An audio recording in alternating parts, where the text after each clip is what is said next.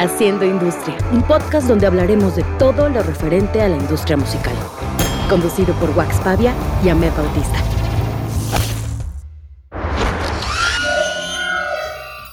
Nuestro invitado. Gastón Espinosa, longshot, rimador en solitario, rapero, fundador de Rey Camiseta, Pizzatánicos, el raro de la clase y creador del podcast Adultos Raros. Bienvenidos todos a Haciendo Industria. Este es el episodio número 9. Saludos a Wax que nos está acompañando como siempre, mi co-host. Y el invitado del día de hoy nos tiene muy emocionados porque hemos crecido junto con él en la industria y además de ser compas, somos colegas.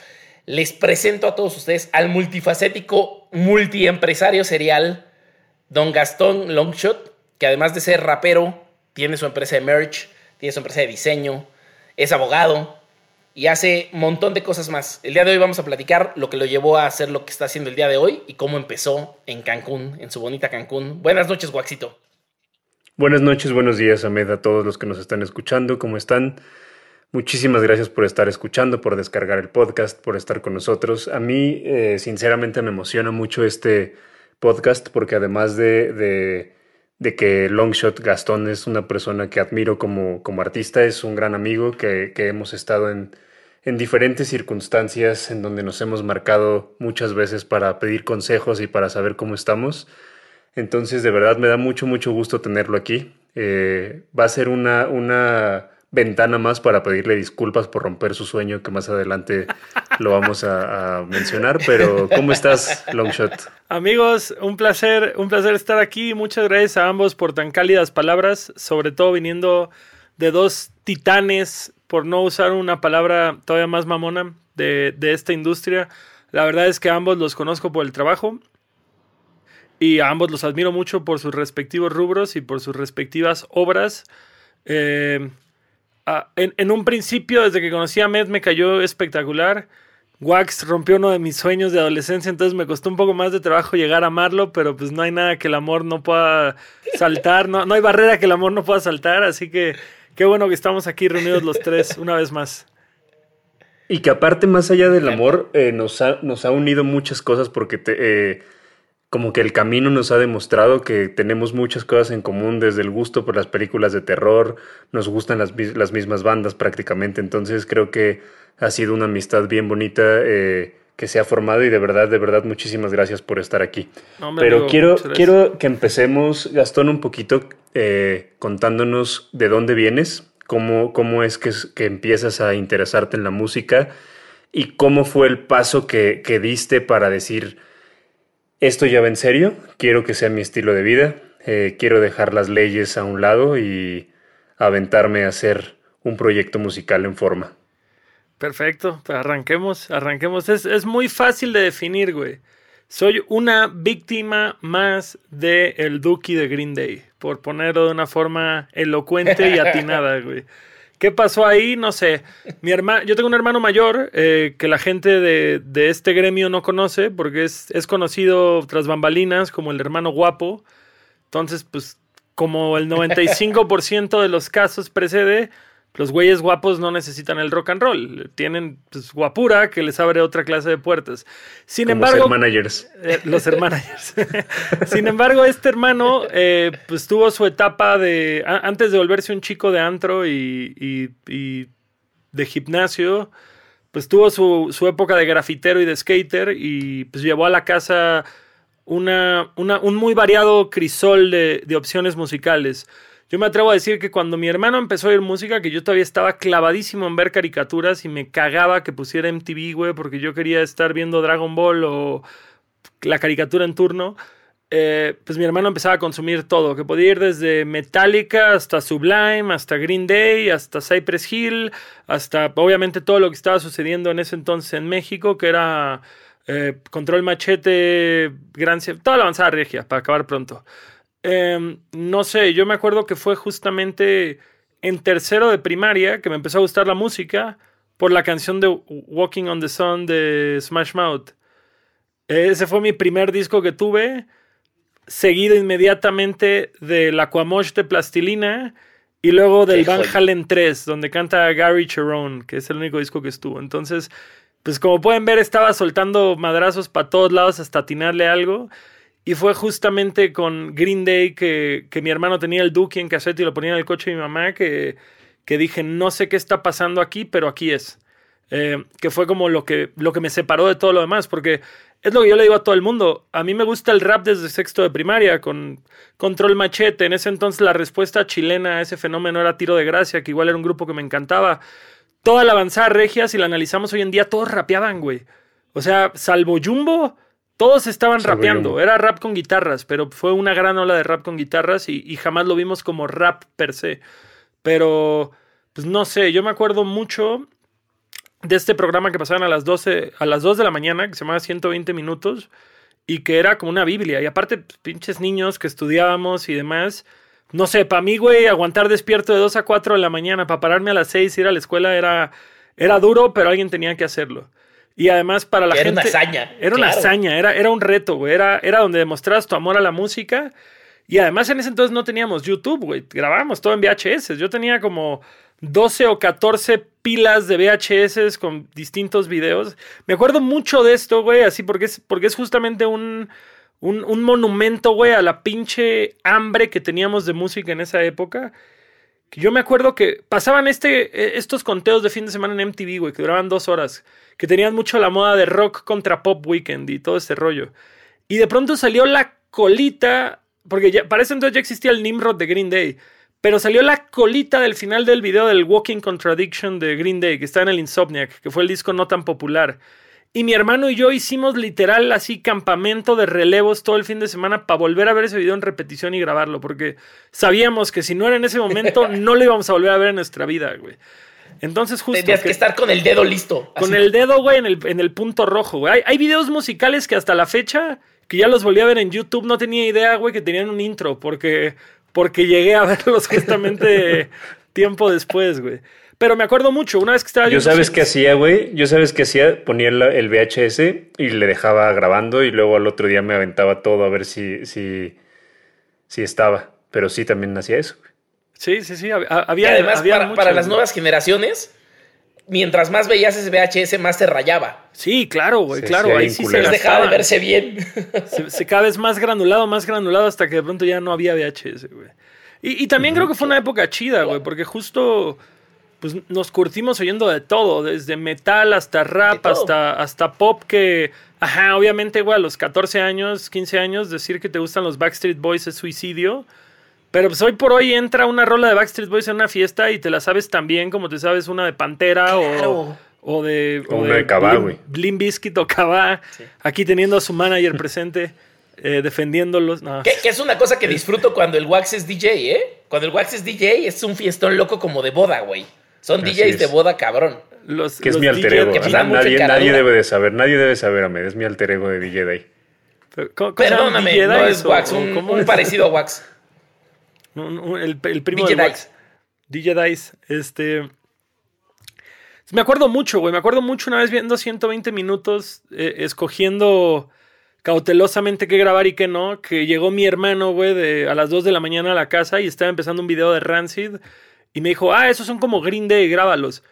Y, y yo veía pinche Rancid con moicanas de 30 centímetros y chamarras de cuero. Y decía, ¿de dónde chingados son como Green Day? Hasta que empezaron a tocar. Y, y justo. claro. Que dices, moda más, moda menos, pero pues el espíritu es, era el mismo.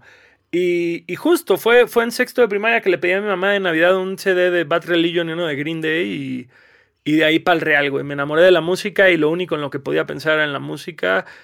Traté de empezar a tocar guitarra a los 13 años, fracasé, me pasé al bajo porque pensé que era más sencillo y, y pues de ahí ya aprendí a tocar instrumentos. Y fue hasta los 20 años que volví a dar con el rap, justamente, que, que empecé a oír rap de España y, y, no sé, como que había otra opción, como que todo el rap que se me presentaba era un tema de, pues ya sabes, güey, drogas, violencia, morras, naves, soy el güey más barrio, soy el güey más rico y no podía identificarme con ninguna de las dos, entonces era como pues no me lo tomes a mal, esto está chido, güey. Es, es, como ver una película de Scorsese, güey. No tienes que ser mafioso para disfrutarla, pero, pero pues no me representaba eso. Y tal vez fue este tema, güey, de oír como rap de España, que tal vez tenía una paleta distinta que no había encontrado en el rap en inglés, que me hizo querer hacer esto. Y ahí fue cuando empecé, a los 20 años, güey. Pero lo chistoso es que simultáneamente ¿Cuántos años tienes, si no es indiscreción, Gastón? La misma edad que tú, ambos somos del 86, tengo entendido.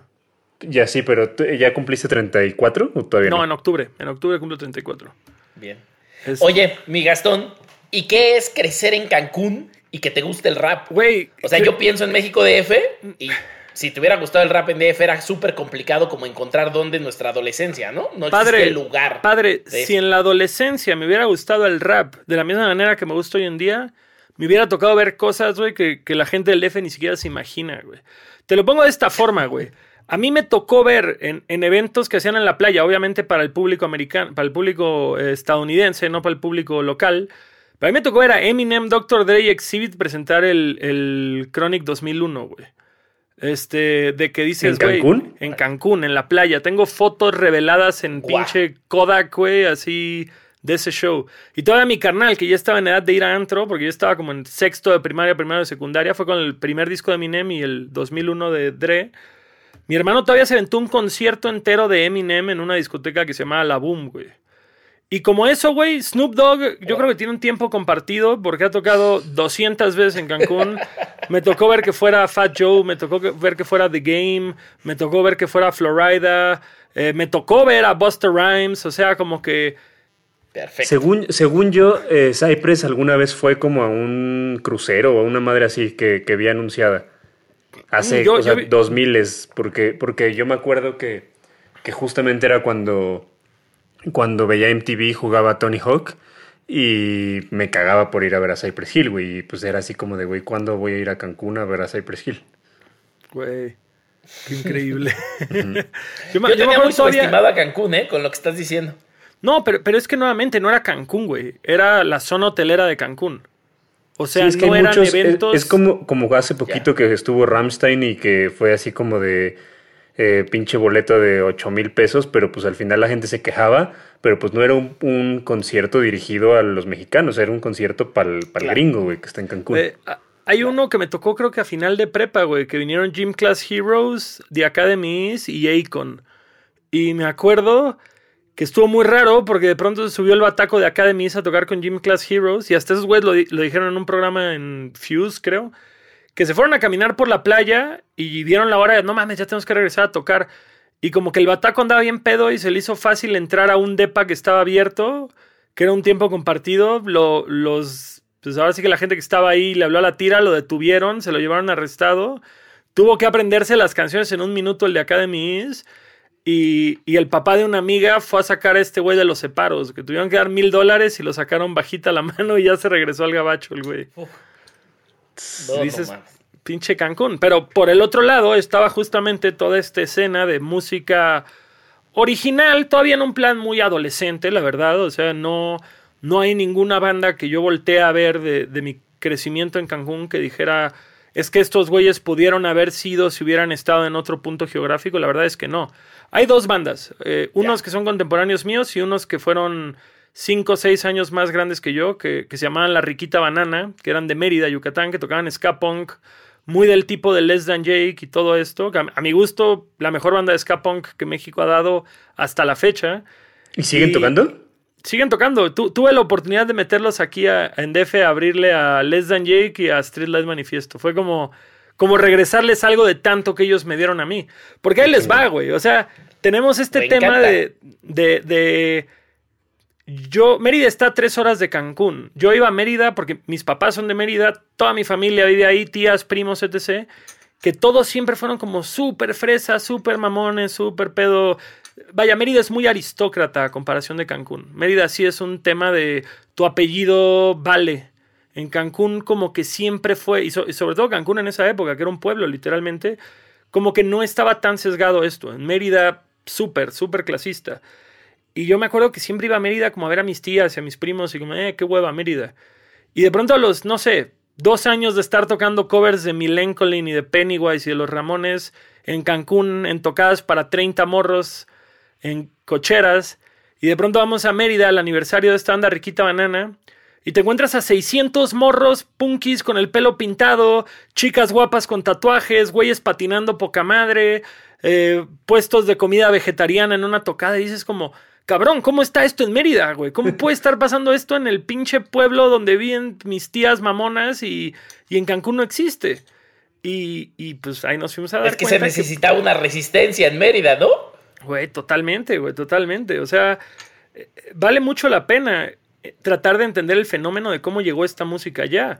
Porque yo te lo pongo por otro lado. Yo, yo todavía, pues, ajá, soy morro de, pues, de escuela de paga y lo que quieras. Pero mis amigos, pues que sí son más del hood en Cancún, del rap, esos güeyes me dicen, güey, ¿cómo conociste el rap? Pues porque mi hermano era taxista y de pronto tumbaba a, un turista y se llevaba su carpeta de discos y así conocimos a Mos Def y a Cypress Hill y a Redman y etc. Entonces dices, wow, sí, sí es muy raro cómo llegaba la cultura a Cancún. Yo me, yo me acuerdo que en alguna, en alguna ocasión platicaba esto con Alexis de Anda, que le decía, es muy común que en las ciudades de playa donde el turismo abunda, por lo general son los peores lugares para la cultura en México. Sí, sí, sí. Incluso, o sea, para los shows, para, aunque seas un artista muy grande, es muy difícil ir a tocar a lugares turísticos. O sea, pocas veces ves conciertos en Cancún o en Puerto Vallarta o en Los Cabos. O sea, es muy, muy difícil. Tiene que ser como un festival justamente de playa para que funcione. Incluso eh, hubo un, un 212 de RMX que hicieron en, Cancún y que el cartel estaba cabrón, güey. O sea, estaban así los tres, Enjambre, Kinky, Amigos Invisibles. Longshot, abriendo. ¿Estaba Longshot? Fue, mi primer festival ah, como Longshot, güey, en el 2013. y, y, para el cartel que tenían, estaba bastante vacío, güey. Creo que era gratis aparte. Era gratis. Y yo me acuerdo que el, el, problema fue que de último minuto se bajó Molotov y los cambiaron por los Amigos Invisibles. O sea, y creo que cuando, güey, con todo que era gratis, creo que había algo así como cuatro mil personas. Que dices, es ridículo esto. pero, de verdad, a ver un cartel así que en el DF hubiera metido 40 mil, 50 mil personas. O sea, yo me acuerdo que estaban Juan Ciderol en su época de oro, los Rebel Cats en su época de oro, eh, estaba Rey Pila, Enjambre, Daniel Espala, eh, ¿quién más? Los tres. La Gusana Ciega, los tres.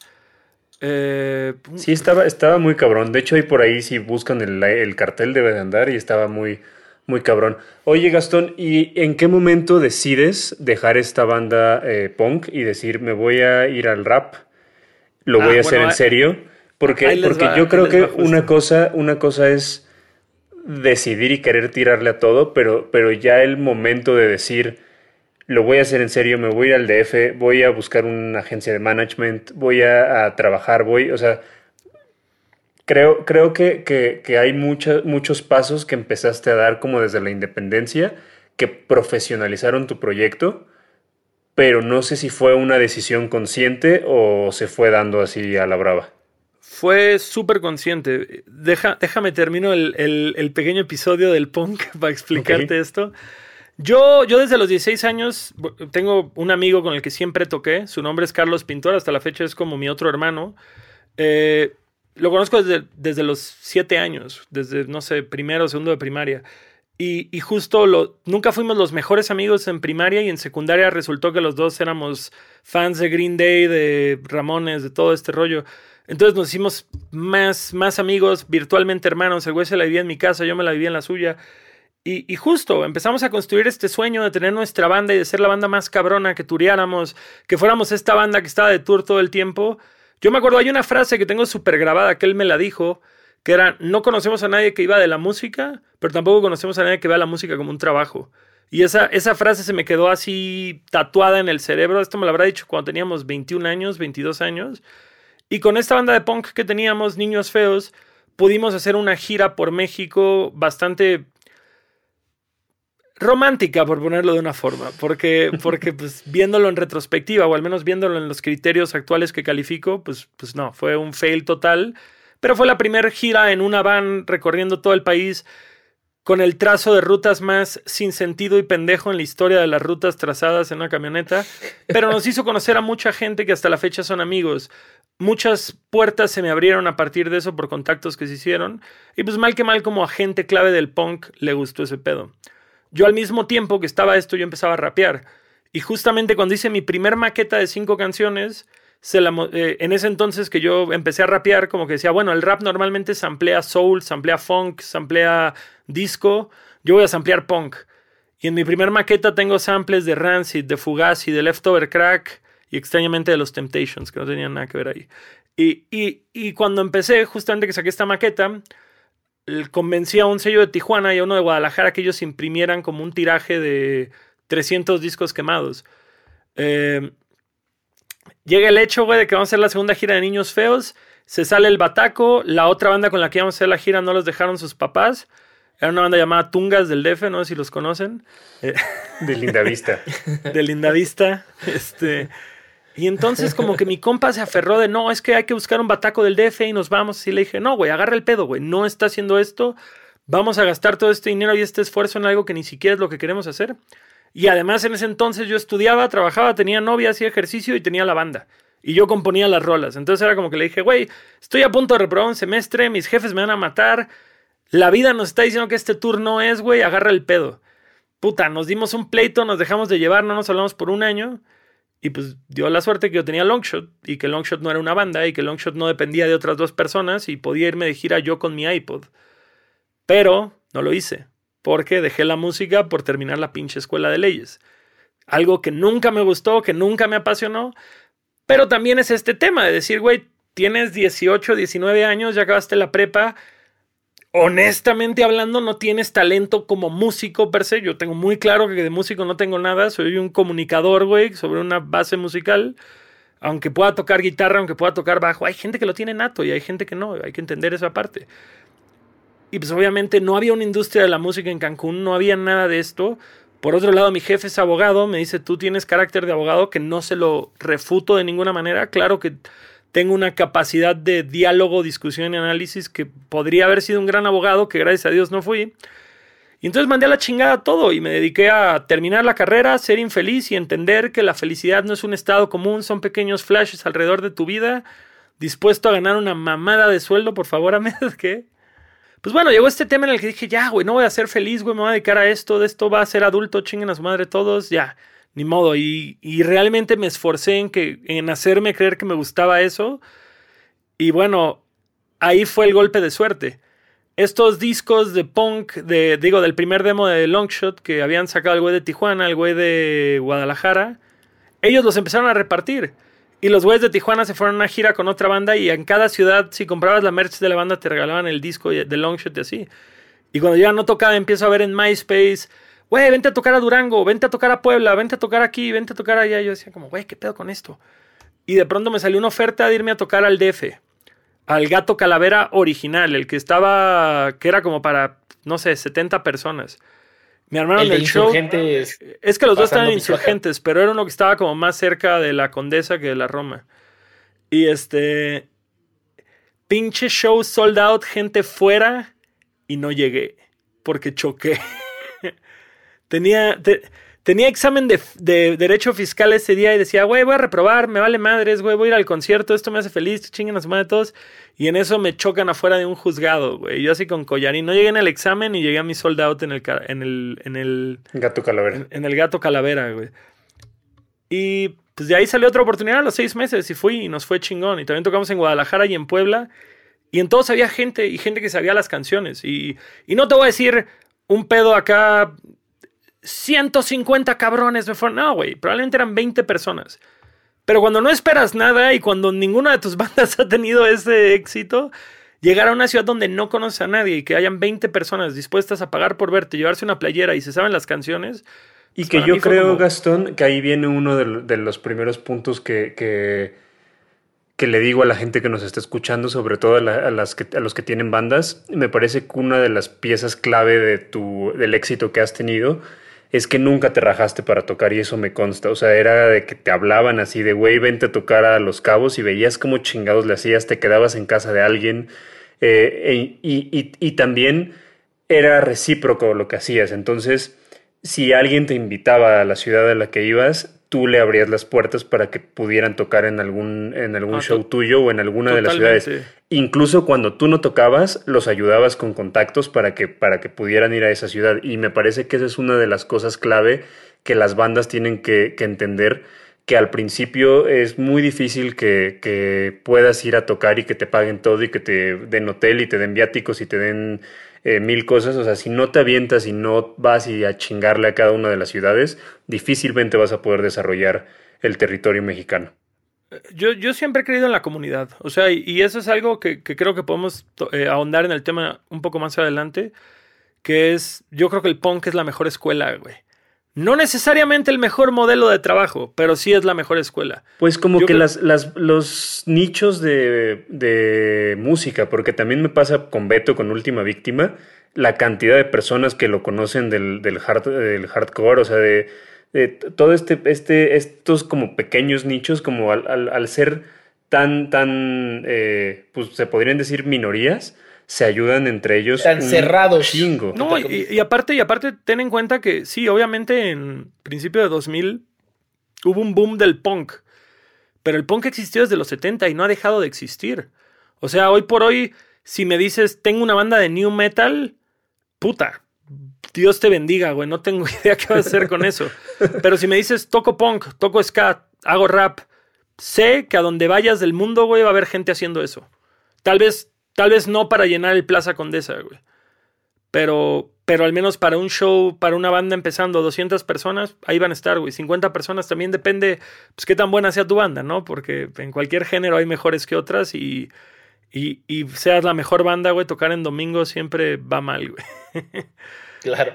Oye, ¿en qué momento Longshot está dejando, tal vez no el dinero necesario, pero ¿en qué momento Longshot está dejando los shows necesarios como para que digas, toca moverme a otra ciudad? No, ah, ahí, te va, ahí te va, era, justo donde iba antes, antes de, que, de que el Wax me hiciera esta pregunta. Esa es la parte en la que yo digo, gracias a que llevaba años siendo un godín, pude convertir Longshot en un trabajo casi, casi inmediatamente. Porque yo me acuerdo que fue estos shows que te digo, estos tres shows aislados fueron en el 2012, si no me equivoco. 2013 fui como, no sé, tres o cuatro veces al DF una muy sonada que fue en el Bahía Bar, que fue como un festival de bandas de punk, que era como la prefiesta a otro festival y la prefiesta fue mejor. Y yo me acuerdo que toqué y fui el pinche... Eh, la sorpresa, vaya, el, artista revelación de esa noche, güey, de que todo el mundo se volvió loco con el proyecto y nos fue cabrón y demás. Y ahí fue cuando, cuando dije, güey, quiero dedicarme a esto. Ser abogado no me interesa, tampoco estoy ganando la feria como que tú digas, puta, voy a renunciar a, a los grandes lujos para este tema, la verdad es venía hastiado, güey. Llevaba. Eso fue a los 26 años. Y yo desde los 18 años trabajaba en despachos. Entonces, fue este tema que, que justo Aldo de Tungas me dijo, güey, pues aviéntate, aviéntate a los madrazos, inténtalo, a ver qué pasa. Y me acuerdo que me invitaron a abrir una gira que, que creo que la patrocinaba. Puta, no sé si Prudence o quién. Pero como que en ese entonces era la crema de la crema. Era Tungas, No Somos Marineros, Joliet, eh, Gula y alguien más. Y me decían, queda un espacio en la van, güey. Vente tú, abres y ayudas con la merch y la madre. Muevo todas mis cosas, me despido de mi familia. Obviamente mi papá me dejó de hablar en ese momento. Llego al DF y me dicen, se canceló la gira. Chingue su madre. Y yo, no mames. Y ahí fue cuando dije, a ver, güey, vamos a agarrar un candelabro, bajar al tenebroso mundo de mi MySpace y de mi Facebook y buscar los contactos de todos esos hijos de la chingada que me dijeron, ven a tocar a mi ciudad, ven a tocar a mi ciudad, ven a tocar a mi ciudad. Claro. Y eso hice, me armé una gira de, no sé, güey, dos meses en, en, en una semana. De, ¿qué pedo, güey? Voy a Durango. A ver, ¿cuánto cuesta llegar a Durango? Ok, güey, necesito que me asegures esto. Y si va tanta gente esto y la chingada. Y ahí fue cuando justamente tuve este pensamiento de decir, a ver, realista, ¿cuánto puedo pedir por un show? Ok, ¿cuánto dinero necesito al mes para poder vivir? No, pues si puedo cobrar dos mil pesos por show, si hago seis shows al mes, sé que voy a ganar lo que ganaría de oficinista. Tratemos de hacer el doble. Y ya de ahí fue como empezar a prueba y error, ver qué ciudades nos iban mejor que en otras. Que, que, es algo que cambia año con año, ¿no? O sea, cuando empezamos Querétaro fue imposible por años y ahorita es una de las ciudades donde mejor nos va. Pero sí fue este tema de aprender a hacer una ruta, de decir, ok, ya vimos que Guadalajara nos da para tres shows al año. Cámara, entonces cuatro meses entre show. ¿Qué ciudades podemos llenar ahí? ¿Qué ciudades nos dan dos veces al año? ¿Qué ciudad nos da una vez al año? Y acomodar todo este esquema. Y, y también una realidad es que era muy fácil porque era yo solo. O sea, es ahí donde creo que eso es lo que funciona a mi favor contra muchas bandas. Si tú llegas solo a una casa, tu anfitrión, güey, te paga la comida, te deja dormir en el sofá, darte un baño, te invita al cine. Si son cuatro cabrones y un roadie, es como. Ahí, ahí venden unas quecas bien chingonas, carnal. Este, aquí entran las llaves del depa, güey. Chido. No, pues ahí hay un sofá y otros cuatro güeyes van a dormir en el piso, eh. Chido. Uh, ¿quieren ir al cine? Mm, miren, acá les dejo mi cuenta de Netflix. ¿Quién va al cine en giras, en giras, güey? No mames, Gastón. Carnal, yo voy al cine en giras, güey. O- Bueno, también entiende esto, Wax. O sea, mis giras eran jueves, viernes, sábado y domingo. Y donde terminara el domingo, tenía que aguantarme hasta el próximo jueves. O sea, no era un tema de termina el Sí, cine pues y sí. regrésate al DF. Era irme dos meses de gira antes de volver al DF. Y en el DF no tenía casa, güey. Tardé 14 meses en poder pagar una renta.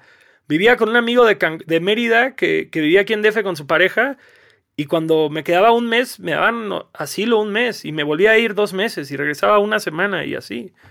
Y Oye, pobres, Gastón, y- pobres, y, porque y desde el momento, pero desde el momento uno, por ejemplo, eh, la parte de merch era muy importante para ti, o sea, desde ahí lo tenías claro así de esto me No, va a- ayudar. ahí te va, güey. Ahí te va. Y, esto, y esto es hasta jocoso, güey. Yo tardé en tener merch hasta... Cabe, cabe destacar, es muy importante destacar que yo creo que Longshot es uno de los proyectos que más merch genera al año. O sea, me parece que, que es de los pocos que generan como diseños temáticos, que generan ediciones limitadas. Entonces de ahí viene la pregunta para, para los que no, no sepan.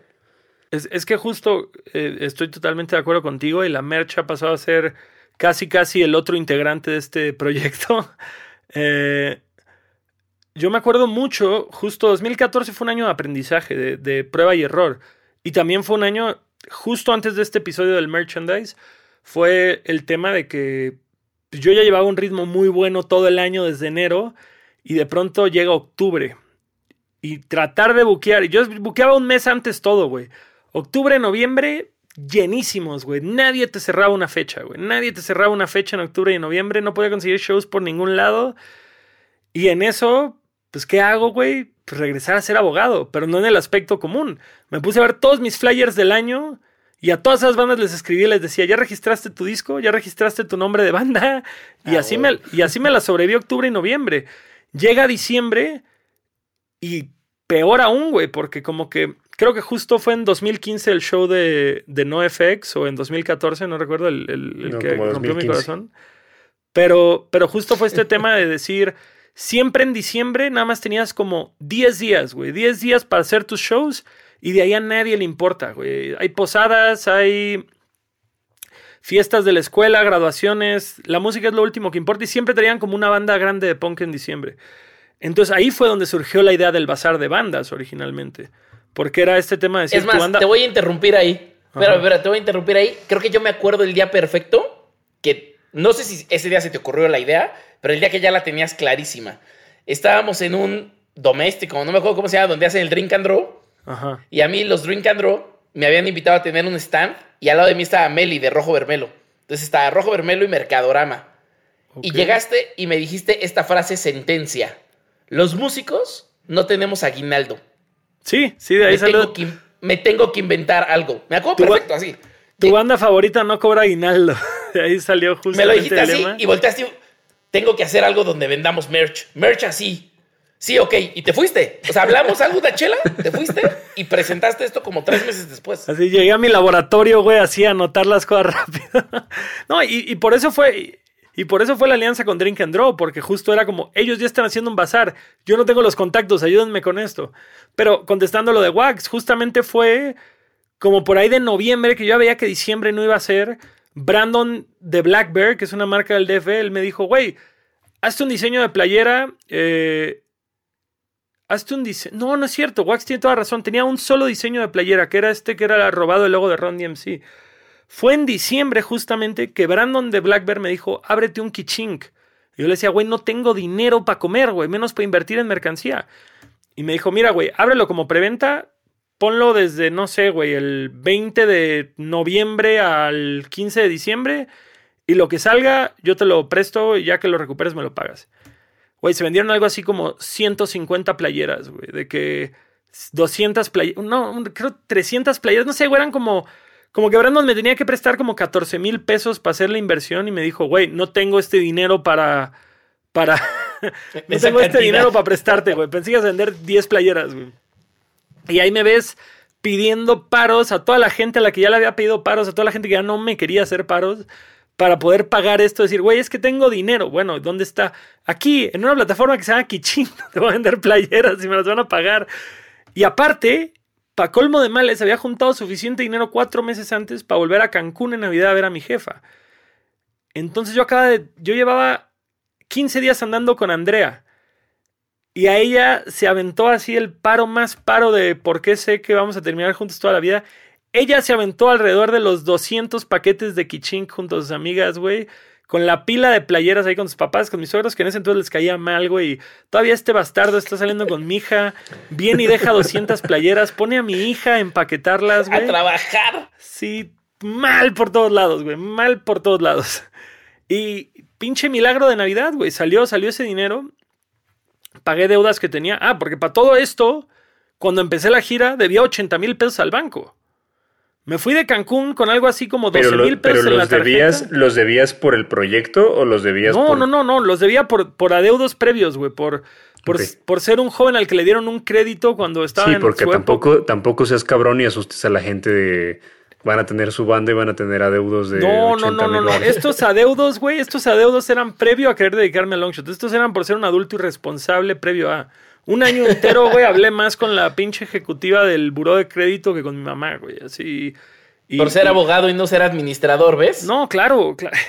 Había un momento en el que ya era este tema de decir, necesito que me depositen esta cuenta porque si me lo depositan a la mía, güey, el banco lo jala, güey.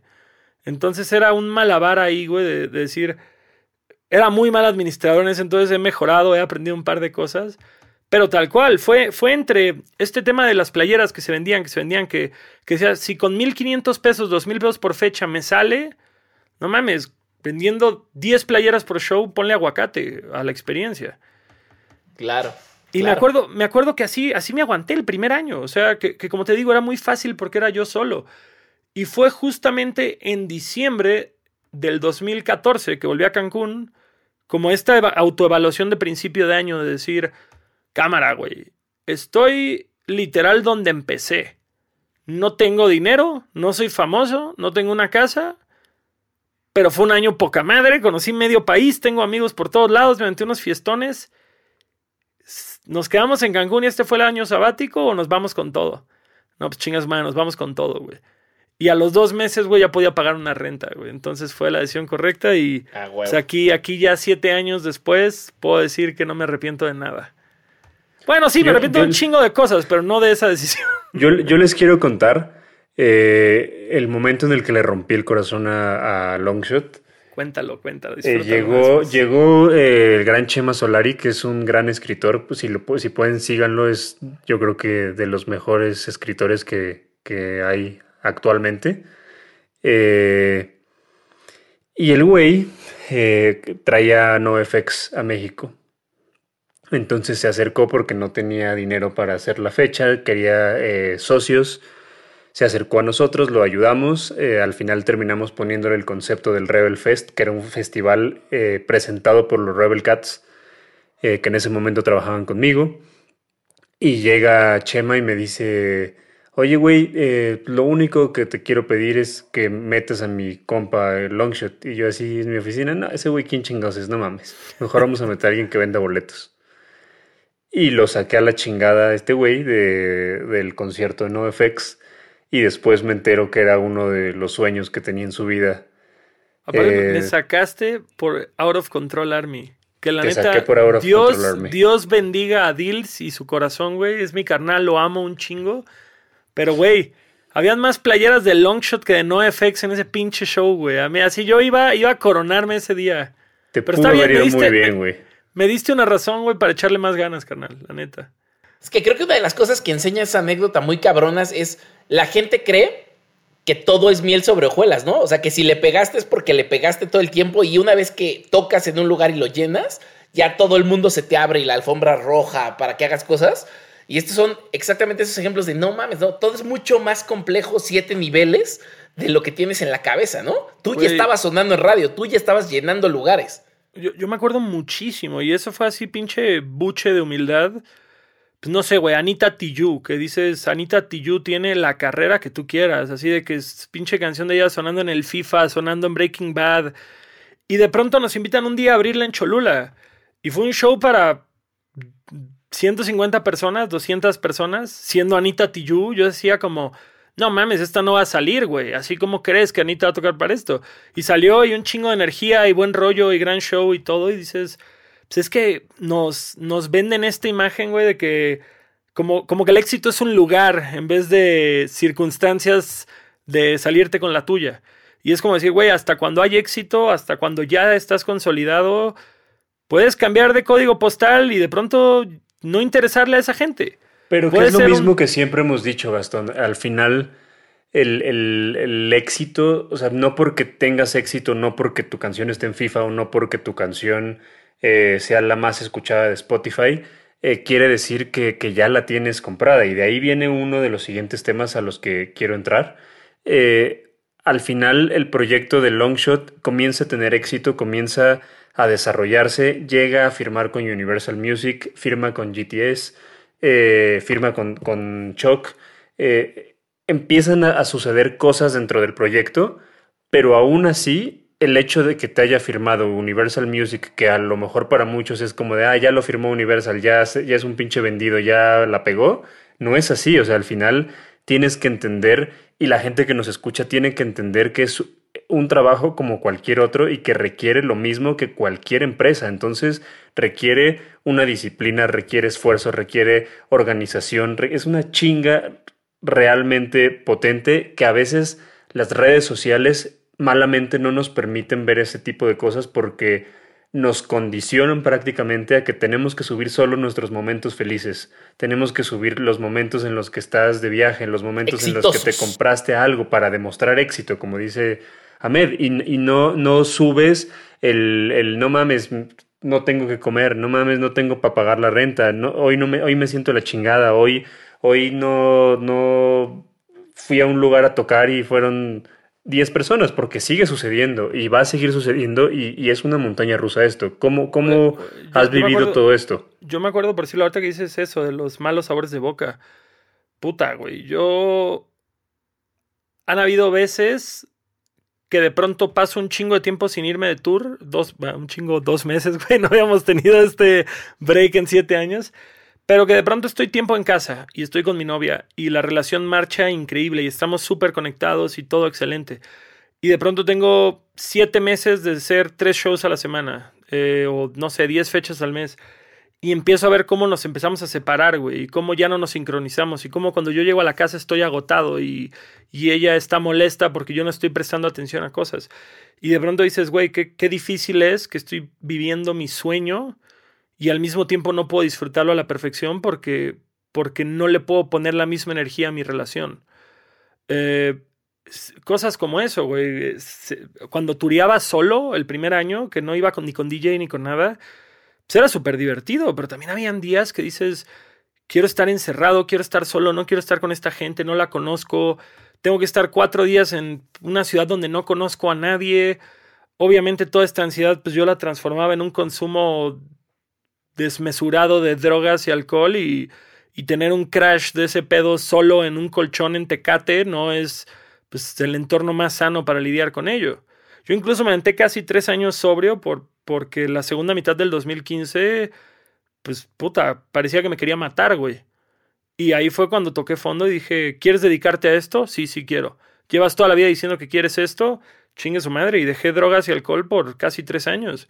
Y ahí fue cuando vi este crecimiento en el proyecto, es decir, no tienes distracciones, no te despiertas crudo, no tienes estos mood swings, güey. Y, no estoy culpando a las drogas o al alcohol, estoy eh, culpando mi comportamiento eh, obsesivo. Hay mucha gente que no tiene un problema con el consumo de sustancias y lo hacen increíble.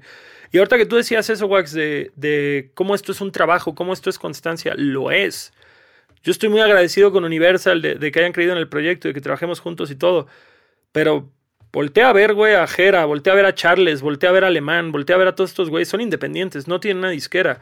¿Qué tienen? Que han sido constantes en su forma de trabajar como nadie. Son güeyes que sacan hasta dos videos al mes, que cada año sacan un disco, que están tal vez, tal vez esta generación ya no tiene el chip de turear como locos, como, como nosotros que crecimos viendo, eh, no sé, el rock de los noventas, güey, era, tu carrera era en base al tour. Eh, las redes sociales han cambiado mucho eso. Spotify ha cambiado mucho eso. Pero, pero pues no sé, yo, yo veo muchos huecos en la constancia de mi proyecto. Yo veo que pues, desde el 2015 no he sacado un disco en forma, he sacado temas sencillos por ahí. De pronto pasan seis meses y no he sacado nada nuevo. ¿Y por qué estás grabando podcast en lugar de estar trabajando, cabrón? No, no, no, perdóname, eso ya se solucionó, güey, ya tengo mi disco hecho. Pero, pero fíjate, un, un, ejemplo, güey, un ejemplo que no se me caen para nada los huevos de decirlo. Por decirlo, Sabino y yo, güey, que despegamos en un momento semejante, con un tamaño semejante. Y la verdad es que mi carnal, güey, su carrera ha llegado mucho más lejos. Nadie dice que si yo hubiera hecho el mismo trabajo que él hizo, estaríamos en el mismo lugar, porque hay gente que es súper trabajadora y aún así no ve un resultado. Pero yo sí te puedo decir que él es un güey que se enfocó como láser en una sola cosa. Él se dedicó completamente a su proyecto musical. Yo hago longshot, pizzatánicos, ta, ta, ta, mil cosas.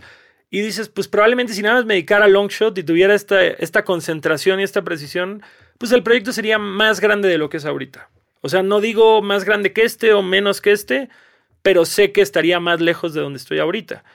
Pero también creo que es un tema de entender cómo es cada quien y qué cosas tiene cada Exacto. quien. Y creo que una cosa que tienes importantísima y que tiene que ver con que te hayamos invitado hoy es que tú estás haciendo industria, no estás haciendo tu proyecto, estás haciendo industria. Y en todo lo que tocas, estás generando estos lazos y estas redes de industria. Así, así sea en las partes incógnitas, ¿no? Que nadie se entera que tú les hacías cosas de leyes a las bandas que de por sí las bandas no tienen prácticamente abogados, ¿no? Y con, las, con los dedos de la mano contamos los abogados de la industria musical especializados. Por otro lado, ahí haciendo la tarea, vi que también escribiste reseñas en Warp, ¿no? En algún momento en algún también momento. escribías reseñas en Warp, güey. Que se necesita eso. Pero también empezaste a hacer merch para tu proyecto y luego dijiste, ¿por qué no le hago a más bandas? Hiciste Rey Camiseta. Entonces, todas esas partes que incluyen tu podcast es un montón de, de, cosas que hacen industria y que generan que la gente se entere y que empiecen a crear lazos que si solo te dedicaras a ser rapero y probablemente hoy te estuvieras llenando el Palacio de los Deportes, nadie hubiera visto todo lo demás con los que los tocas, ¿no? Claro. Y que no, también digo, me parece, que también me parece que hay, que hay tipos, hay personalidades. Yo creo que hay personas que se enfocan en una sola cosa. Yo, por ejemplo, me identifico mucho contigo en esa parte, que, cuando estoy enfocado en una sola cosa, empiezo a, a, volverme loco porque empiezo a tener mil ideas para otras mil cosas y el hecho de, de, poder hacer un podcast, de poder tener un blog de nerds, de poder tener el management, de poder tener un festival, me permite abrir la mente hacia otros lugares creativos para el momento de que regreso a cualquiera de esos sitios, tengo ideas muchísimo más frescas y más creativas y me parece que tú haces eso muy bien porque el hecho de tener pizzatánicos, el hecho de, de, de hacer el bazar de bandas, de todo, te permite tener un panorama de la industria musical muchísimo más abierto que al momento de que regresas a Longshot, eh, regresas con unas ideas muchísimo más potentes, creo yo. Te, te lo agradezco antes que nada. Eh, te, te, digo algo, güey, o sea, siéndote muy, muy honesto. Y, y bueno, en ese, en, ese, en ese tema creo que sí tenemos mucho en común. Porque por decirlo, tú cuando hacías la tortilla era como este gusto por el periodismo musical. Yo Ni también, siquiera era por el periodismo musical, era por, por querer ser parte visibilizar. de o ahí. O, Ajá, o, pero o, quería visibilizar los, los proyectos que, que, la industria musical no, lo, no, lo ve, no los veían. O sea, había muchos proyectos para mí. Sí, como, como lo dije en, en el podcast de Longshot que se llama Adultos Raros, lo pueden escuchar ahí. Pero era un, una época en la que para mí era puros proyectos bien culeros en México. Y, y, no, y ninguno me hablaba. Entonces era como, como, ¿por qué hay estas bandas que yo estoy viendo que están tocando para tres personas o para cinco personas? O como Enjambre cuando tocó en el Piraña, que era antes del Imperial, güey, habíamos tres personas, güey. Y decía, ¿por qué chingados no hay más gente conociéndolo? Y de ahí, de ahí nace todo este, este, esta importancia y este gusto por, por crear eh, tortilla y por darle seguimiento. A mí en lo personal, güey, siempre se me ha hecho tan interesante lo que pasa sobre el escenario como lo que pasa detrás. O sea, sí es este tema de que no se trata solo de oír el disco, se trata de leer los liner notes y de leer, eh, bueno, en ese entonces los artículos, las entrevistas, hoy por hoy los wikipediazos o de pronto como, como entrevistas raras, güey, como saber qué está pensando el artista, saber cuál es su inspiración, saber, no sé, o sea, y, es eso, al final del día las redes sociales mataron el misticismo del artista, que, que en ese entonces, puta, un fanzine español podía inventarse una entrevista y tú ya creías, güey, que Joe Stromer era amigo de Joaquín Sabina, güey, y tres años te ibas con esa mentira y luego sabías que no era cierto. Eh, eso por un lado. Por otro lado, también está el tema de, pues, güey, yo, yo agarré esto como trabajo, probé suerte con Longshot a los 27 años ya era este tema de un, un, ejemplo bien claro. En lugar de estarte muriendo, cabrón, estabas empezando tu carrera. Estaba empezando mi carrera en vez de, en, en vez de, en vez de morirme, güey, justo. Y tú volteas a ver, güey, a los prodigios del rap en nuestro país, güey, no sé. El Jera, güey, ahorita le está rompiendo durísimo y tiene 25 años, güey. El alemán a los 27 ya estaba establecido como pinche rapero nueva escuela más grande de México. Yo qué pensé, güey. Sí, últimamente, güey, la edad no cuenta para nada, pero al mismo tiempo cuenta para mucho, yo creo, en la industria del entretenimiento. Pero también, a ver, les voy a hacer una pregunta a los dos como industria musical. Para terminar, para terminar, para terminar. Eh, ¿Qué creo yo, güey? Al menos nunca me he subido una tendencia, una moda o algo para ser público. Yo espero, güey, que si me aferro a mi estilo, a mis ideas y a esto, la gente me oiga por ser longshot y no por ser rapero o por ser punk o por ser nada. Y esos son los artistas que yo creo que puedes tener una carrera longeva porque la gente está por tu trabajo, no por la tendencia del momento. Pero ahora, sí, ahora sí viene la pregunta.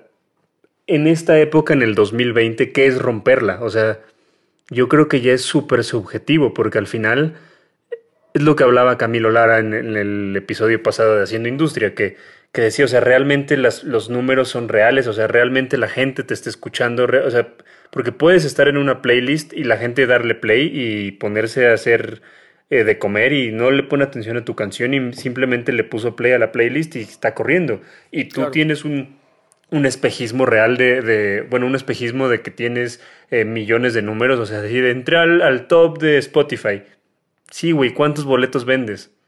Oh, claro, ¿Cuántas claro. personas te conocen? Yo, o sea, yo, yo, yo creo, visto, yo, yo creo que, que, el, que ahorita ya es muy subjetivo eso de romperlo. O sea, ya, ya, ya incluso siento que, que va a ser difícil que en, este, en esta época de la industria musical vuelva a haber este tipo de proyectos como lo fueron los Beatles o Led Zeppelin o eh, Rage Against the Machine. O sea, me parece que ya, ya es muy difícil porque ya hay demasiadas cosas y pocas de esas cosas sabemos incluso quién, quiénes cantan esas canciones. O sea, hay muchos, sobre todo los morros, hay muchos que, que, escuchan la canción y no tienen ni idea de quién chingados está cantando esa, esa canción. Mira, esta artista africana, la que canta no sé qué madres Monkey, que, justo estuvo en los Spotify Awards, algo de Dance Monkey, Dance Monkey, pinche canción que me persigue, güey, en todos los anuncios del mundo, güey. Jamás había oído de ella. Esa pinche canción, prendes la radio y parece que en default ya está. No sé quién sea, güey, hasta la fecha no sé. Vi, vi que era una artista sudafricana, güera, que creo que vivía en la calle y le pegó esa rola y así. Y dices, en mi vida había oído de ella. ¿Cómo puede ser que yo que en teoría estoy metido en la música jamás había oído de esta persona? Lo mismo con 400 millones de traperos, que de pronto me meto al perfil y dices, tienen 10 millones de seguidores.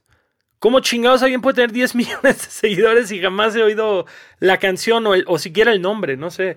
Lo que dices es muy cierto. ¿Cómo mides romperla? Pero bueno, yo te puedo decir que las personas de las que estoy hablando son las puntas de lanza en la industria de su país. Sí, sí, sí. No, y, o sea, no, y no lo decía, y no lo decía por, por ellos, o sea, lo decía como en general, como, como que es un espejismo y que, que yo, yo siento que, sobre todo en, en, los talleres de management que tú tomaste uno de, de ellos, eh, yo, veo yo di mucho, uno de ellos, yo di uno de, de hecho, ellos. De hecho, diste una clase. Eh, veo mucho este deseo de fama, como fama por, por tener fama, como, como de quiero tener 300 mil seguidores o medio millón de seguidores eh, en, redes sociales, quiero hacerme viral, como, o sea, como por qué, o sea, cuál, cuál es el, punto de eso. Y me parece que es algo que estas generaciones han, tergiversado mucho y que al final están siguiendo un espejismo y no están siguiendo absolutamente nada real. Y que uno de los consejos que siempre les doy es no se estén fijando en los números el arte no tiene que ver con los números y no quiero sonar hippie ni mucho menos porque no lo soy, pero el arte no tiene que ver con los números, o sea, tiene que ver con, con qué, qué capacidad de conexión tienes tú con tu público. Y para mí es muchísimo más importante que, que llenes un lunario con 1200 fans que realmente son tus fans a llenar un Palacio de los Deportes que nada más van, o un Foro Sol que nada más van a verte por una canción, que incluso hay festivales eh, en, la, en la última, en los últimos años que, que, de verdad estás así como de no mames, ¿qué, quién, ¿qué bandas son estas? ¿Qué pedo? ¿A quién vine a ver? Y solo tocan la canción que escuchaste en el TikTok y todos suben su celular, güey, así como de, ah, esta es la, la que conocemos. y es horrible y, eso. Y eso. Y eso es un espejismo que yo creo que se tiene que romper un poco en la industria y que, que proyectos como los que mencionas y como el tuyo lo han hecho muy bien porque construyen un fan base desde la raíz. O sea, sí, pero ahí discrepo contigo también, güey. Porque al final del día okay. también es nuestro negocio. Es como que tú dijeras, güey, no me importa cuánta gente vaya al Katrina. Al Chile no, lo, no, lo único no, que es me que importa... no estoy diciendo, no estoy diciendo eso. Yo, yo a lo que a lo que me refiero es que, que es más importante y que yo lo que quiero que se lleven de este podcast es que es más importante el construir poco a poco un público que sea un público fiel que te va a ir a ver que va a seguirte, que va, va a, o sea, que realmente sabe quién eres, a construir público viral, que nada más vas a tener 3 millones de seguidores y luego se va a ir todo a la chingada porque ya no, no saben qué, qué, qué onda.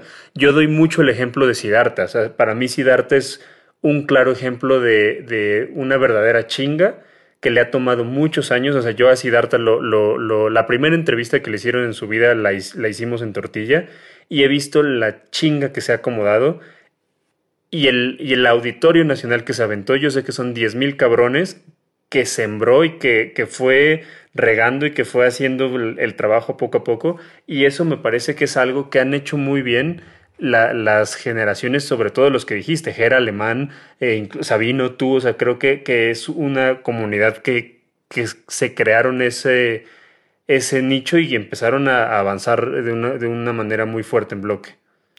Es que, es que definitivamente. Mira, tú dijiste algo, güey, que es, el, es darle al clavo. Hay mucha gente ahorita que quiere ser famosa por el hecho de ser famosa. Y yo creo que es el peor cáncer que hay, güey. O sea, yo no quiero ser famoso por nada más allá de decir, me gusta su música. O sea, no quiero gente, güey, que me ha tocado dos veces en la vida que lleguen eh, adolescentes, me vean y se suelten a llorar, güey. Y no hay situación más incómoda. Obvia, obviamente está raro, güey. No quiero decir chido o feo. Qué padre que tu existencia signifique tanto para alguien, porque al final del día debería ser pues, un reflejo de tu trabajo. Pero ya ese pedo Justin Bieber, güey, de que las niñas griten cada vez que apareces o algo así, güey, esa madre ni ha de ser divertido. Ha de ser divertido tener millones en el banco y saber que no tienes que volver a trabajar. Pero, pero más allá de eso es como decir, a mí me interesa que les guste mi música y eso es todo.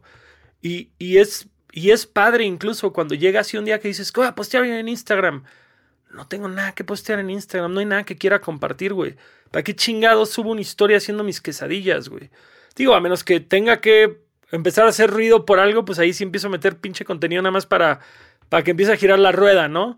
Pero ahorita en este encierro, la verdad, ni me he fijado en los números de Instagram como tal vez en otras épocas y he vivido muy tranquilo.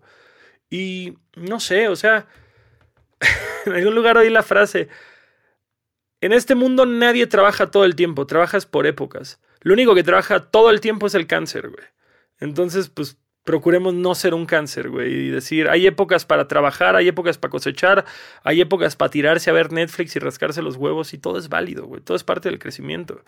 También justo es ese tema de decir, si no vives, si no tienes experiencias, si no lees mierda increíble que te abre la cabeza, ¿de qué chingados vas a hablar, güey? Uh. Oye, yo te tengo un par de preguntas que me gustaría que la gente que escuche este podcast como que se lo lleve de aprendizaje, ¿no? En todo tu trayecto, desde la independencia hasta hoy tener una disquera, pero que sigue siendo muy independiente con todos tus proyectos, ¿en qué momento entendiste o qué cosas te hicieron entender cuál era el siguiente brinco? Por ejemplo, ¿en qué momento dijiste, ya no necesito ir yo solo con mi iPod? Ya necesito traer a un DJ y necesito a esto y necesito un roadie, necesito un manager. Después, ok, ya, ya empecé a girar, ya tengo todo, ahora necesito disquera, ¿no? Y esta disquera se acercó y me dijo, o yo no sabía y entonces tomé la decisión, pero lo tuve que analizar y comparar contra esto y esto. Y después decir, ok, ya no hago solo mi merch. Creo que necesito hacerle merch a otras personas, ¿no? y Eh, dentro eh, de es- eso mismo, el último brinco y la última pregunta que te hago es, probablemente, y lo que decíamos de las generaciones es bien importante, ¿no? Y el decir, ok, tal vez antes las bandas tenían que hacer un disco y tenían que salir y girar, ¿no? Entonces, somos la generación de MTV, entendíamos eso como lo dijiste hace rato. Pero ¿qué pasa cuando dices, sabes qué, ahorita no estoy en el mood, no estoy en, en mi paz mental o no estoy equilibrado como quisiera para hacer otro sencillo u otra canción o por la pandemia no puedo hacer un video, ¿no? Y entonces tienes que pensar el, ok, tal vez estar presente es hacer un podcast y es hacer un live y es hacer todo esto que me mantiene presente pero me mantiene creativo y me mantiene escribiendo.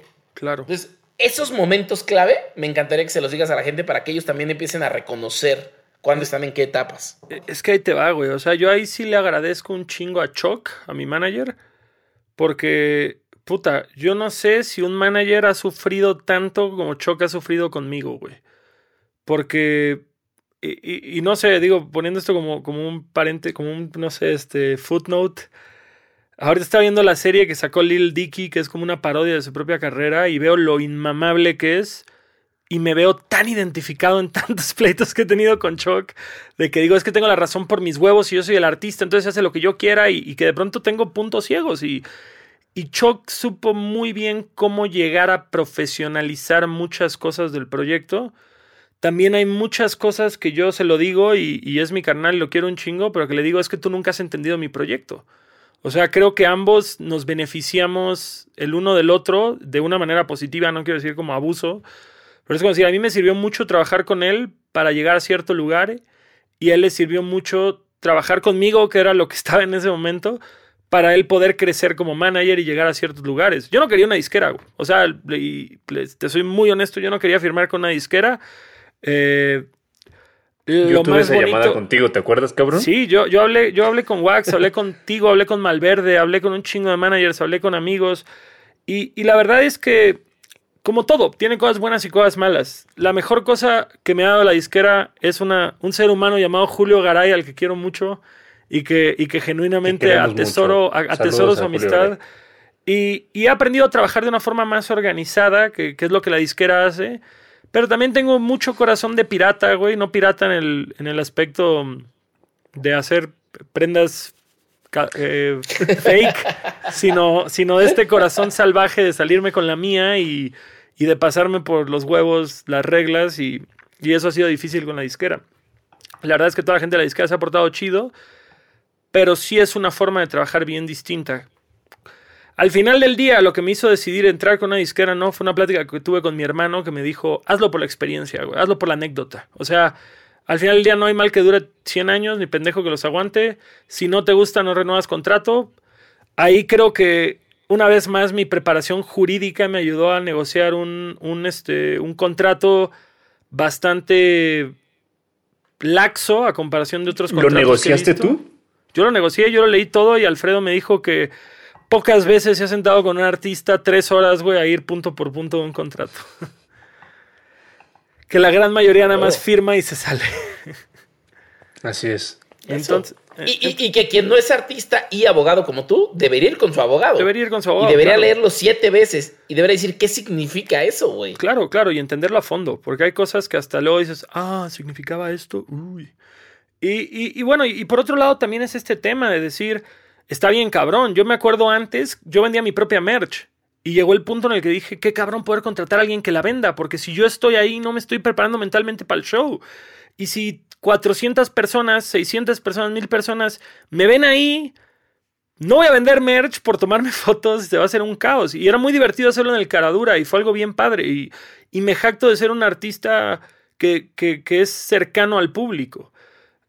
Choc se va a emputar que cuente esto, pero, pero siempre, siempre saco esta anécdota. Que una vez tocamos en el 212 a la misma hora que Julián Casablanca y, y nos fue muy bien. Fueron como 20 mil personas a vernos. Termina el show, me bajo y en vez de meterme al camerino, me pego a la valla a tomarme fotos con la gente y a vender merch. Y Chuck llegó y me dijo, güey, ¿tú crees que Tito de Molotov haría eso? Y le dije, con todo respeto, Tito de Molotov, lo que él haya hecho en su carrera es su carrera y esta es mi carrera y, Y pues, esto es lo que yo quiero hacer y esto es lo que me representa y estoy feliz de estar aquí, quiero estar con esta gente y significa más para mí esto que jugar al mamón. Que es algo que luego lo volteo a ver y digo, tal vez por eso muchos de mis contemporáneos tienen todo este halo donde la gente se vuelve loca tras ellos, están obsesionados porque son intocables para ellos. Por eso pagan un meet and greet de mil varos. Y es como decir, pues pues yo nunca he querido eso. O sea, yo nunca he querido ser la figura intocable. ¿Por qué? Porque yo tuve acceso a, no sé, güey, tal vez porque yo era fanático del punk y mis héroes estaban a una caguama de distancia. No sé, yo esta es la forma en la que he decidido conducirme. ¿Por qué? Pues criterios y prejuicios, quién sabe, güey, traumas. Em, para acabar con todo esto, no, no sé, yo creo que uno nunca deja de aprender. Yo creo que hay cosas que, tal vez hasta están mal vistas para un proyecto que ha logrado cosas como el nuestro. Pero al final del día no me importa, güey. O sea, a mí no me importa ir a tocar a Monterrey para 500 personas y el siguiente día ir a tocar a Nuevo Laredo para 70 personas. Que me dicen, es que, güey, vas a salir tablas del show, vas a... No, no, no es... O sea, ¿qué va a pensar Guadalajara si ve que tocaste en... en... esa es otra historia, pero bueno. O sea, como que dicen, se va a ver mal tocar para tan poca gente en un lugar tan, pues no sé, en un show tan improvisado. Y digo, güey, yo vengo de Cancún, nadie iba a Cancún. O sea, yo, yo tengo este tema de la cultura no debe centralizarse, no, no porque no sea una, una ciudad con una gran industria, no deberían tener acceso a estas cosas, güey. Claro. Y creo que está increíble, porque así como a ti te tocaron ciertos actos, tú vas a tocar un montón de fans y vas a hacer que el siguiente long shot, que tenga otro nombre y que seguramente no sea rap como tal, surge en cinco años. Sí. Y creo que eso es lo que habla de ciertos proyectos. O sea, nosotros seguimos contando las historias de las bandas que nos encantan, ¿no? Claro. Wax trae su playera de Wizard porque Wizard le cambió algo. Yo traigo una playera de Tiger Lou porque Tiger Lou me cambió algo. Tanta gente va a traer una playera de Longshot y va a estar contando esto en los nuevos medios que existan en cinco años, güey.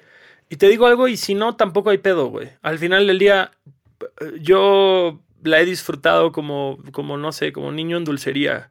Es este tema de decir, y, bueno, y, regresando al tema, de decir, estas nuevas generaciones no tienen la necesidad de turear como nosotros lo hacíamos. Y es como decir, probablemente yo tampoco tengo la necesidad de turear como lo hago, pero me gusta hacerlo. Y tengo 33 años, 34 en octubre, sé que esto no me va a durar, güey, tanto tiempo. Sé que a los 40 años ni de coñas, güey, voy a querer estar tureando 150 shows al año. Ahorita quiero, ahorita tengo las ganas, todavía tengo la energía, todavía tengo el hambre, vamos a hacerlo. El día de mañana quizá ahí sí me vuelvo el, artista perfecto para mi manager y le digo, solo quiero hacer tres shows al mes bien cobrados, si no ni me paro en el escenario. Y, excelente. Pero ahorita, güey, todavía quiero ser el güey que turee todo lo que pueda turear, porque me encanta turear, güey. Tengo la oportunidad de conocer todo el país, de ver a mis amigos de todo el país, de cotorrear, güey, de ver paisajes nuevos, comer comida increíble. Y aparte me están pagando por hacerlo. Y además hay gente, cientos de personas que quieren que esté ahí, güey, se siente chido, se siente bien y, no en un aspecto de soy un güey intocable, sino simplemente está bonito, me la paso bien, lo disfruto. Pues para finalizar, me gustaría antes que nada agradecerte por estar aquí en el, programa. Eh, me parece que lo que has hecho, no solo con tu proyecto, sino como con otras cosas, o sea, creo yo que el Bazar de Bandas es un parteaguas para muchas, eh, muchas bandas de nueva generación. O sea, yo, yo lo veo que es como, como un trampolín bastante cabrón y que lo ven como, como parte de su estrategia y, creo que eso es algo sumamente cabrón, o sea, que realmente estás tocando y que realmente eh, tú, Marien, Mike, eh, no me acuerdo quién más está, y, y Vicky, están haciendo algo de verdad muy importante para esta generación de, artistas. Te lo agradezco mucho en nombre de la industria musical. y quiero eh, que nos digas, hay una sección en el programa que se llama Dos Cositas en honor al señor Ahmed Bautista, que todo el tiempo dice dos cositas, dos cositas. Aunque no sean dos, digo dos y me aviento cinco. Quiero, quiero que nos recomiendes eh, dos cositas para empezar tu proyecto y para profesionalizarlo de alguna manera? Creo que, creo que justamente lo primero, lo primero que tiene que ser tu proyecto es divertido, güey. Porque por más profesional que seas, nadie te garantiza el éxito. Y si después de chingarle cuatro años no lograste la fama que querías y crees que desperdiciaste tu tiempo, Entonces lo hiciste. Cuando debería ser como... Yo creo que todos los que hacemos esto, todos los que llevamos 15 años haciendo esto, tardamos en vivir de esto y además si no viéramos de esto lo seguiríamos haciendo. Tal vez no en la misma medida, tal vez no con la misma intensidad porque pues, el trabajo no, o el trabajo los hijos o la pareja no nos lo permitiría, pero seguiríamos y no lo veríamos como un desperdicio. Creo que eso es lo más importante. En el tema profesional, creo que lo más importante es, y esto es algo con lo que yo me he tropezado, es entiende qué es lo que quieres con tu proyecto. Tu manager te va a decir una cosa, tu novia te va a decir otra cosa, tus compas de otra banda te van a decir otra cosa, tu amigo de la industria te va a decir otra cosa, pero al final del día tienes que entender qué es lo que tú quieres, que es, tal vez quieres ser la estrella de pop más grande del mundo, tal vez tu pedo es ser underground y no quieres, este, ni aparecer en, en, en cotorreos de Ocesa o algo así, y es válido, ambas son válidas. Lo único que no es válido es que te sientas mal, güey, porque no estás cumpliendo las metas de alguien más de la industria. Y no sé. Ser, ser este buen administrador.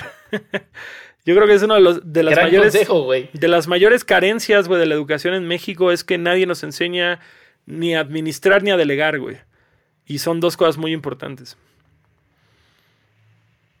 Muy bien. Tú, Ahmed, ¿Qué le recomiendas a los proyectos? Ah, perdón, y tomar el curso de Wax. Tomen el curso de Wax si quieren ser profesionales. Ahí está el que. De verdad, tómenlo. Yo, yo creo que tienen que tomar y prepararse. Voy a, ya me voy a aventar mis dos cositas.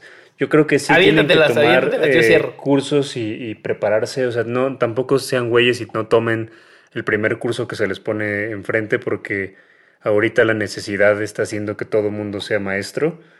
Pero sí, prepárense, lean. Eh, yo creo que ahorita si dices que no sabes, la verdad es que eres un pinche huevón porque hay mil documentales, hay mil artículos en internet, puedes ver entrevistas, puedes ver muchísimas cosas que te van a hacer eh, crecer como proyecto. Les recomiendo mucho el taller que doy, ya el primero está sold out, eh, vamos a abrir próximamente otro, pero nada más eso, vean, vean, sobre todo los documentales, a mí creo que, que me ayudan mucho eh, entender y, ponerme en los zapatos de, las personas que han trabajado, que se han, visto en, situaciones similares.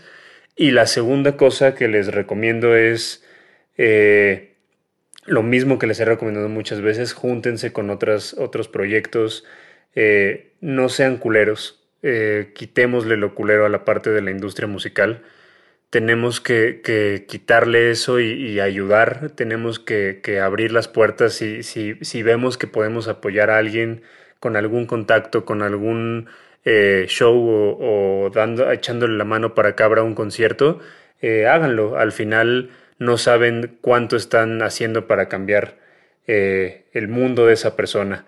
Y pues nada más, eso, no sé, Ahmed, tú. Sí, o sea, yo lo primero que diría es efectivamente, o sea, apoyando las dos cosas que se están diciendo, uno, infórmate lo más que puedas. Vives en una generación donde todo está en la red. Todo. Puedes comprar libros, puedes ver libros gratuitos, puedes ver documentales, puedes comprar talleres. Puedes, si tu amigo compra un taller, pídele que te invite y échatelo ahí calladito al lado de la computadora. O sea, todo lo que tengas que hacer para aprender. Y lo que no es obvio también apréndelo. Apréndelo. Administración básica, aprende todo el tema legal un poquito básico. Y si no sabes, júntate con un amigo que lo sepa y que medio te enseñe las cosas básicas. Cuando tengas el dinero vas a contratar a alguien. De inicio no lo contrates. Y la segunda cosa es, el mundo ahorita está parado, pero en cuanto regrese, acérquense a una de las bandas que admiran y pónganse a trabajar, vuélvanse roadies, entiendan cómo funciona el movimiento.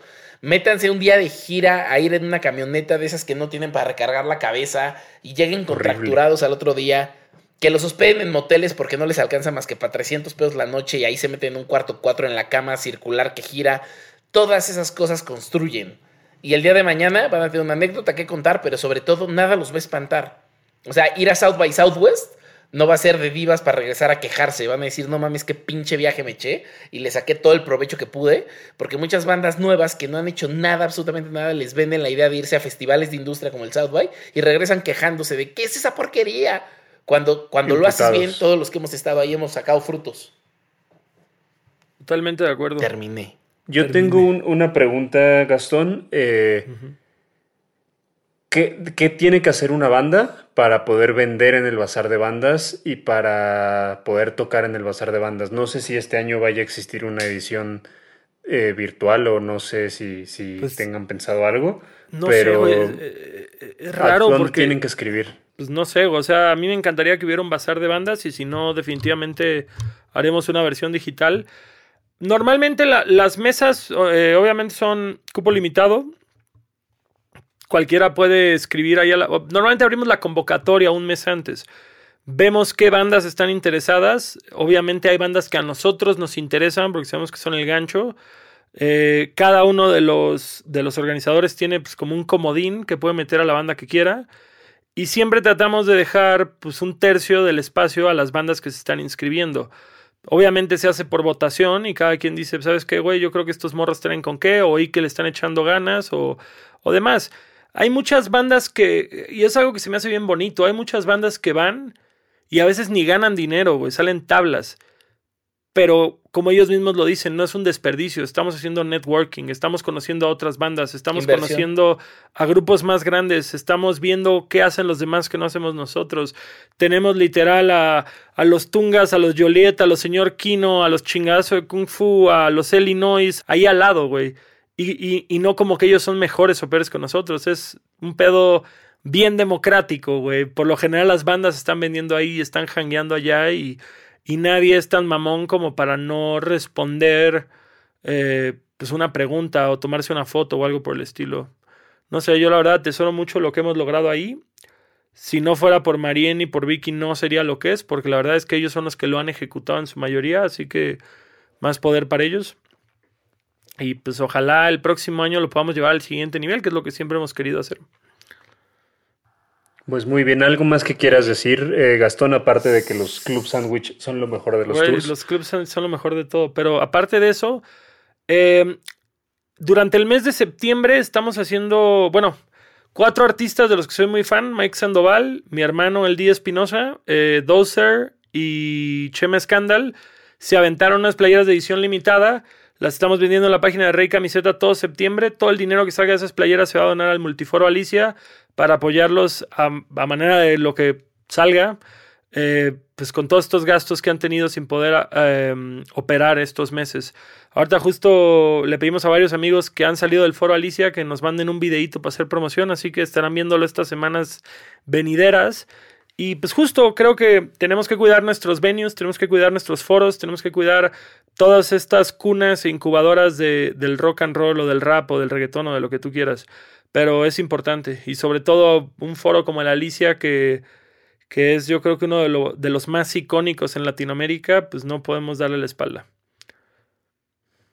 Pues apoyemos al. Foro Alicia todos los que Rec- puedan. Recamiseta.com, cáiganle y compren una playera, llega a la puerta de su casa. Cómprenlas, por favor. Y también ayuden en cuanto abran los foros. Intenten ir, aunque no conozcan a las bandas, intenten ir para que puedan apoyarlos, porque la verdad sí, sí vienen tiempos difíciles. Y si no nos ayudamos entre todos, va a estar muy cabrón. Eh, ¿Cuáles son tus redes sociales, Gastón? y Eh, las de tus proyectos. puta, pues eh, tenemos antes que nada Longshot, LNGSHT en todas las redes sociales. Longshot sin la letra O. Pizzatánicos en todas las redes sociales. Eh, actualmente tenemos un podcast que se llama Adultos Raros. Está como Adultos Raros MX en todos lados. Por lo general lo hacemos en vivo desde, desde Instagram y ya de ahí se sube a todas las plataformas. Em, bazar de bandas, tal cual bazar de bandas. ¿Qué más, qué más hacemos, güey? Pues ahorita estamos empezando un sello. Rey Camiseta. Ah, Rey, no he dicho Rey Camiseta, perdón, es que fue el primero por, lo de por lo de el Alicia. Ujú. Rey Camiseta, si, si eres una banda que, que no sabe dónde vender su merch ahorita o, neces- o, ya tiene cierto tamaño y necesitas un inversionista, ahí estamos. Eh, y por último, estamos a punto de lanzar nuestro propio sello que se va a llamar Escondido Records, que pues justamente es utilizar pues nuestros dos pesitos de conocimiento completamente obtenidos del, del curso del Wax para desarrollar talentos nuevos este, de diferentes géneros. Oye, que nos ¿y, gustan. qué, y qué, de qué manera te pueden contactar, Gastón, para este, este sello, para Rey Camiseta? Eh, ¿Directamente en las redes sociales? Sí, directamente en redes sociales. Tenemos ahí a, a una community que todo el día está cazando las cosas malas y las buenas y las filtra. Y a la disquera no me contacten porque estoy rompiendo mi cochinito para sacar tres proyectos que me gustan. Necesito recuperar de ahí primero, antes de empezar a recibir demos. Ok, pues muchísimas gracias por estar con nosotros. Espero que sea la primera de muchas. Espero que nos, nos acompañes en otros episodios. No te vas a ir de aquí hasta que nos hagas un pinche freestyle, güey, porque te dije al principio que lo ibas a hacer y lo vas a hacer, cabrón. Así vamos a finalizar el programa. Eh, dinos tus redes sociales, Ahmed, por favor. Ahmed Bautista, A-H-M-E-D Bautista, esas son las personales, y arroba Mercadorama. Tenemos cosas de pósters como afiche, fetiche y así, pero esas luego las decimos. Yo estoy como Star Wax en redes sociales, eh, Wax WAWKS. Eh, síganos en Haciendo Industria MX, compartan el podcast, descárguenlo, suscríbanse al canal de YouTube, denos mucho cariño porque le echamos muchas ganas y no ganamos un peso de este podcast, entonces por favor quiéranlo mucho. Les mandamos besos y abrazos. Hablen de él. Si quieres conocer más de las personas que hacen industria musical, no olvides suscribirte y ayúdanos compartiendo este podcast para hacer una comunidad más grande.